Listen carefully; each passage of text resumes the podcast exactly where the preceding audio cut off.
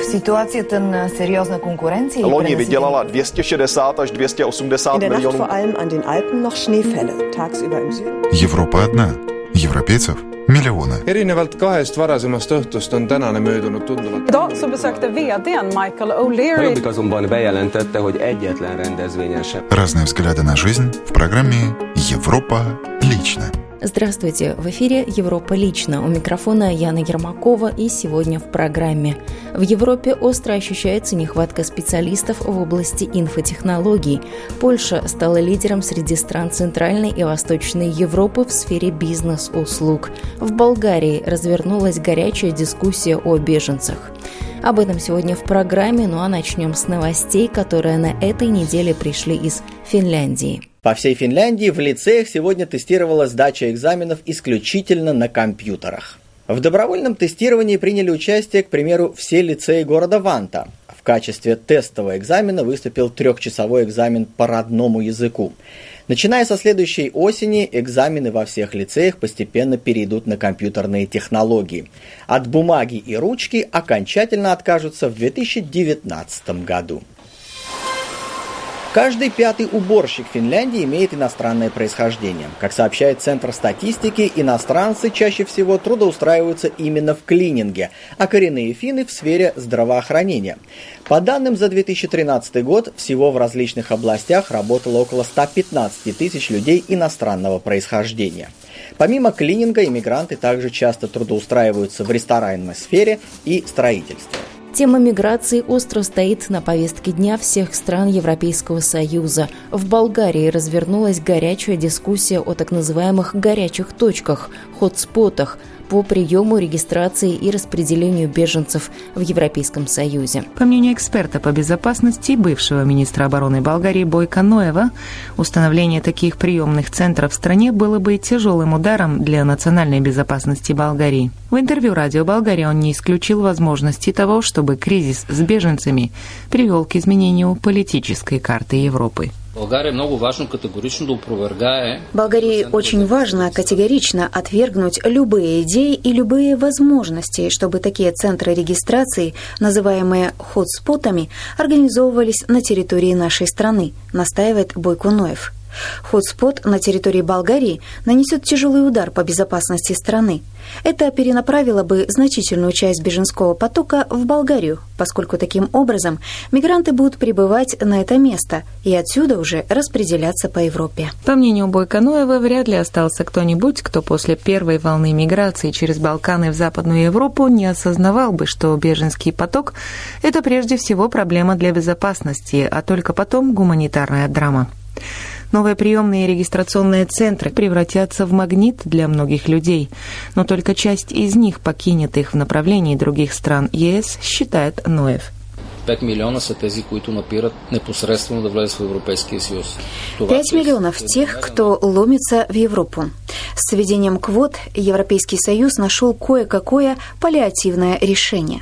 Но сразу возник вопрос, как делить квоты при наличии 5 миллионов? При нынешних распределенных 120 тысячах беженцев Болгария примет около одной тысячи человек, а при 5 миллионах это будут десятки тысяч. По-моему, мы переживаем период выживания. По словам министра обороны, ЕС достиг предела возможности интеграции. Примером тому является отсутствие консенсуса в выработке общей оборонной политики. Интеграцията в рамките на Европейския съюз отдавна достигна. Интеграция в рамках ЕС давно достигла своего максимума. Интегрированы были те общественно-политические и экономические компоненты, которые не затрагивают сердцевинные интересы суверенитета стран ЕС. Без преодоления этого мы не можем идти вперед. Если не будут предприняты радикальные политические меры в рамках ЕС по федерализации, то Европейский Союз ожидает распад, считает Бойкуноев. Более того, по его мнению, кризис с беженцами приведет к постоянной перемене на политической карте Европы. Регулирането на Нерегулированный наплыв больших групп людей, исповедующих другую религию и другую культуру, бесспорно создаст интеграционные проблемы для европейских обществ, считает Ноев. Этот процесс, без сомнения, усилит националистические и ксенофобские тенденции, какие уже существуют в европейских странах, например, во Франции и Голландии.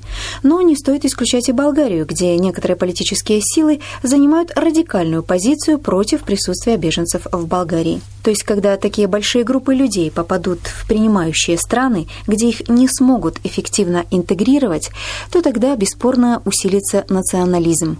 Это, в конце концов, может привести к переменам в политической карте Европы.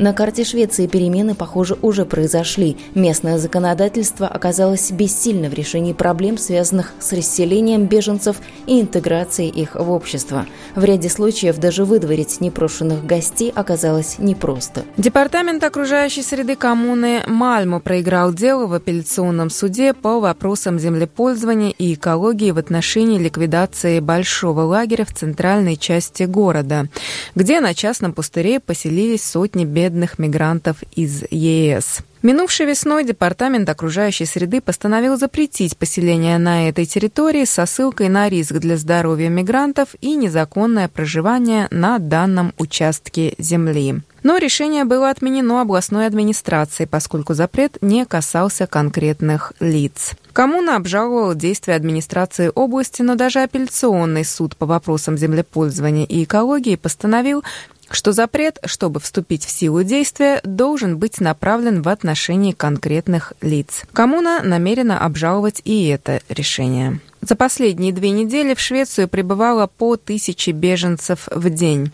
Из-за сложной ситуации с мигрантами правительство Швеции отмечает, что сейчас особенно важно, чтобы те, кто получил отказ в убежище, покинули Швецию.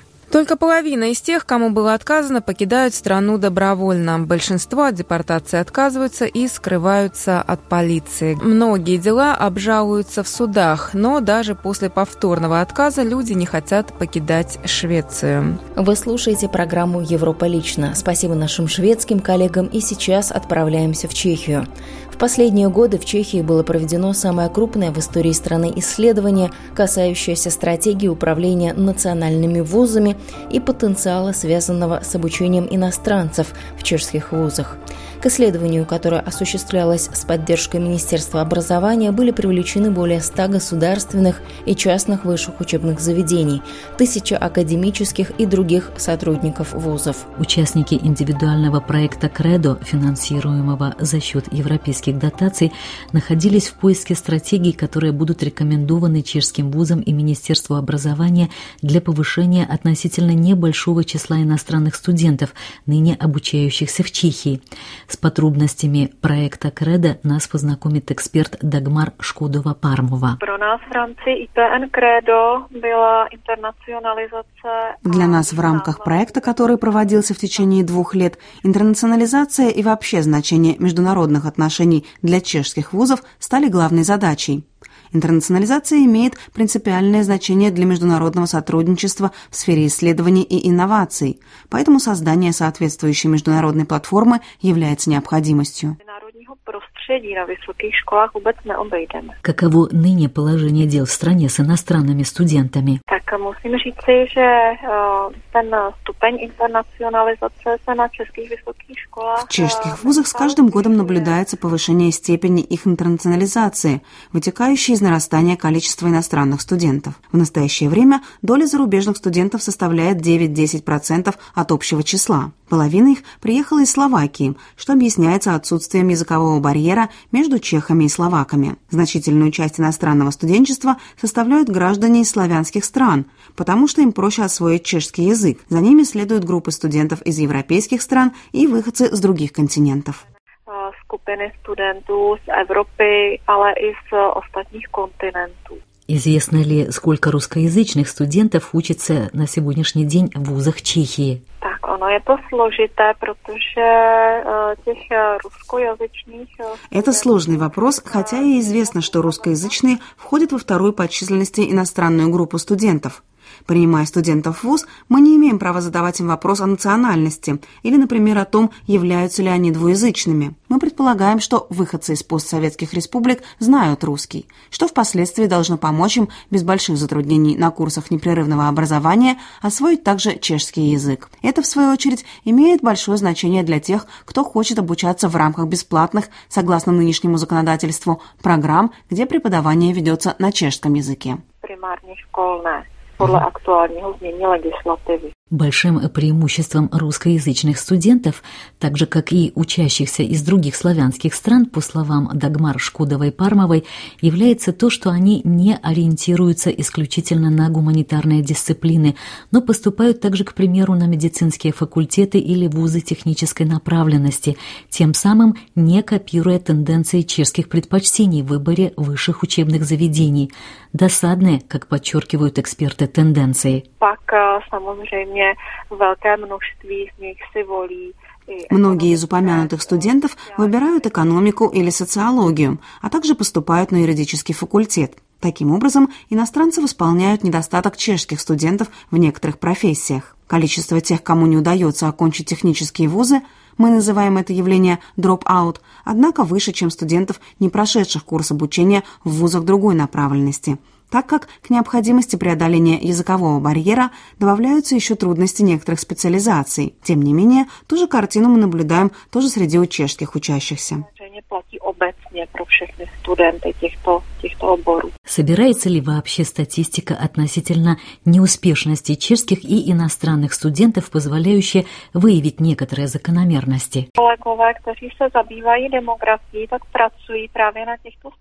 Коллеги, которые занимаются вопросами демографии, собирают данную статистику, но полученные данные пока еще не обработаны statistikách, ale výsledky ještě nemáme k dispozici. В рамках конференции, посвященной итогам проекта, говорилось также о необходимости повышения шансов прохождения зарубежных стажировок для чешских студентов, а также об экономическом потенциале, который представляют иностранные студенты из Чехии. В Эстонии также заняты проблемами образования, нехватка специалистов в области инфотехнологий, проблема общемировая, но в Эстонии она усугубляется тем, что в процессе получения образования на инфотехнологических специальностях отсеивается от трети до половины студентов. К тому же абитуриенты приходят с низким уровнем базовых навыков. Об этом рассказал член правления Эстонской ассоциации инфотехнологий и телекоммуникаций Анс Сильд. В Европе сейчас э, недостаток таких специалистов более половины миллиона. И в Эстонии, когда мы делали опрос э, членов э, нашего союза, ассоциации ИТ, то наши фирмы скажут, что сразу они могли бы на работу взять примерно 200-300 человек. Это в первую очередь программисты, а также старшие специалисты ИТ-систем и так далее. Ясный острейший дефицит в области программирования, выработки программного обеспечения. Здесь во всем мире недостаток очень большой. В том, наверное, и проблема, что очень многие выпускники гимназии предпринимают это как сухую техническую работу. А это совершенно не такая.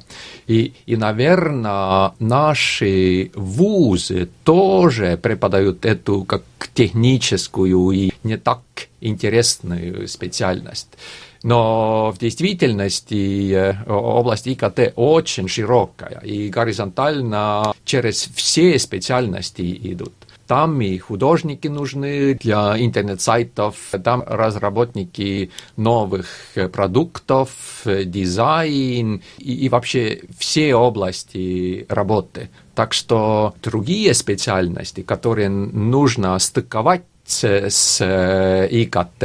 Интегрировать. Вот, интегрировать. Это, наверное, самый большой такой отрасль, где нужны новые специалисты и, наверное, самый интересный тоже.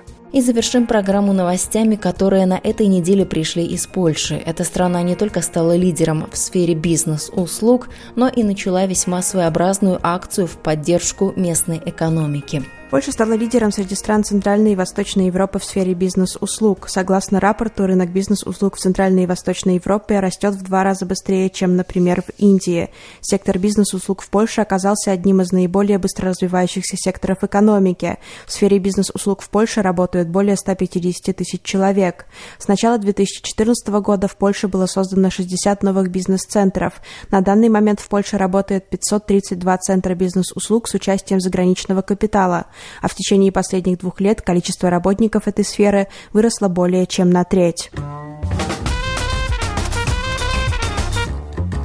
В Польше появилась новая лотерея. Для участия в ней необходимо сохранять после покупок кассовые чеки и регистрировать их на специальном сайте. На кону планшеты, ноутбуки и автомобили. В Минфине отметили, что конкурс организован с целью поддержания частных предпринимателей и налогоплательщиков. Замминистра финансов Польши Изабелла Лещина отметила, что каждый человек поддерживает честный товарооборот каждый раз, когда платит за товары или услуги.